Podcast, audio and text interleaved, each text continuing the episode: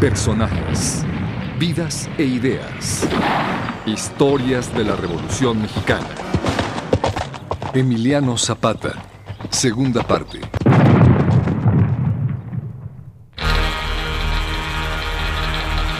A pesar de las reuniones de Emiliano Zapata con Francisco y Madero, la situación de las tierras en el estado no cambiaba y las demandas del caudillo del sur no eran cumplidas, por lo que su actitud se volvió ofensiva en contra de las fuerzas federales.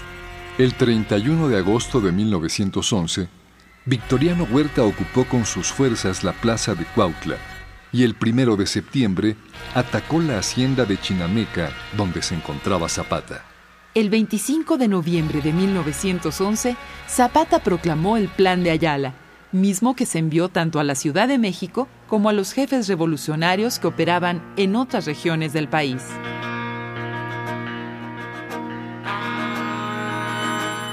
Tras la muerte de Madero, Huerta emprendió una campaña en el sur para que los jefes zapatistas reconocieran al gobierno implantado por el cuartelazo. Pero Zapata lanzó otro manifiesto a la nación el 20 de octubre de 1913, en el que justificaba su actitud rebelde y hacía un llamado a todos los mexicanos para que se unieran a la revolución. Las fuerzas zapatistas tomaron varias plazas de Puebla, Guerrero, Morelos, Hidalgo, el Estado de México y el sur del Distrito Federal. El 17 de agosto de 1914, Zapata escribió a Carranza y le dijo que no debía temer por ninguna cláusula del mencionado plan de Ayala, sino que con todo desinterés y patriotismo dejara que la grandiosa obra del pueblo que sufre se realizara. Carranza envió una comisión a la entidad para reunirse con Zapata, Manuel Palafox y Alfredo Cerratos, representantes del Ejército Libertador del Sur.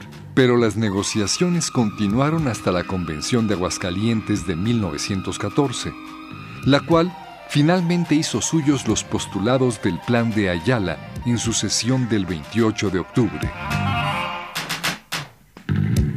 El 4 de diciembre, Emiliano Zapata se reunió por primera vez con Francisco Villa en Xochimilco donde ambos suscribieron un pacto por el cual se comprometieron a luchar juntos en contra de Carranza.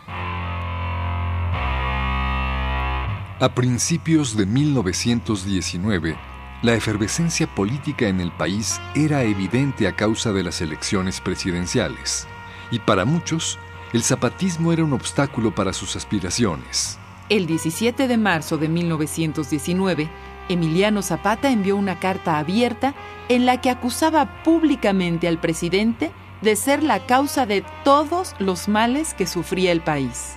El tono agrio y la crítica profunda de este documento exasperaron a Venustiano Carranza, quien reafirmó su decisión de aniquilar al movimiento del sur y a su caudillo.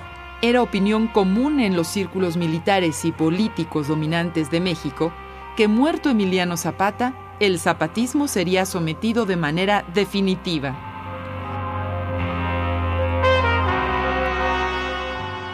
Al romperse las relaciones con Venustiano Carranza, este comisionó al general Pablo González para realizar una campaña en contra de Zapata.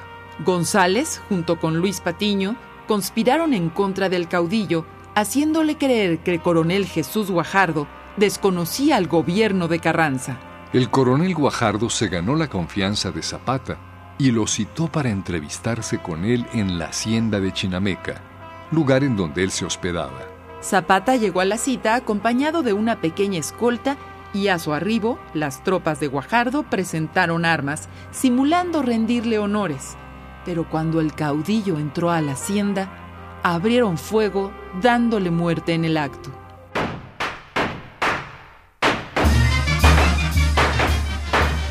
Emiliano Zapata murió el 10 de abril de 1919, pero los acontecimientos posteriores resultaron sorpresivos para quienes pensaban que tras su muerte la pacificación del Estado sería inmediata.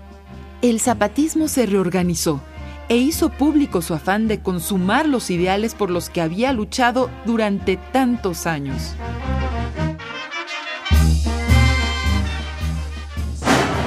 Emiliano Zapata, uno de los hombres que construyeron la historia de México.